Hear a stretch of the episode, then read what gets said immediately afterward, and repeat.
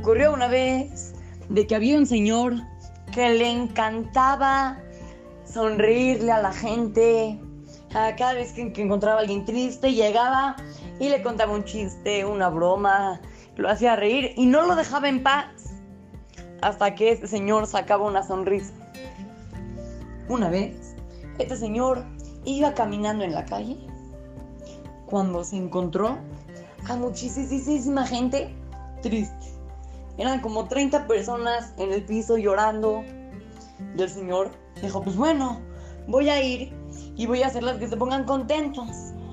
Entonces fue con ellos y apenas llegó, se por enfrente, empezó a hacer malabares y les contó un chiste. Pero los señores no sonreían, estaban muy, muy, muy tristes. Y luego agarró a este señor y les contó otro chiste. Y nadie se rió. Entonces les hizo una mueca, así con la cara. Es una cara muy chistosa, pero nadie se rió. El señor no sabía qué hacer.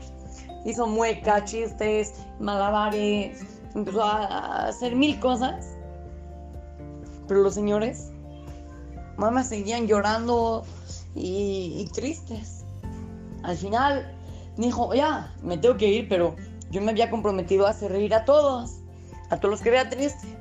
Al final, antes de irse, les contó otro chiste impresionante, que todos empezaron a carcajar fuertísimo.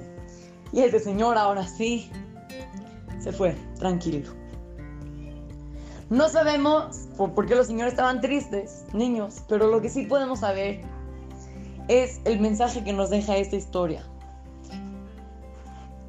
Hay que aprender de este Señor, no nada más hacer sonreír a los demás y alegrar a las demás personas, sino también a lograr lo que te comprometes. Si tú te comprometiste, por ejemplo, como ese Señor, a hacer reír a todos, los, los que veas tristes, pues hay que ir y cumplirlo. Y si tú te comprometiste estudiar 10 minutos por lo menos cada día, pues hay que cumplirlos. Si tú te comprometiste lo que sea, hay que cumplirlo, niños.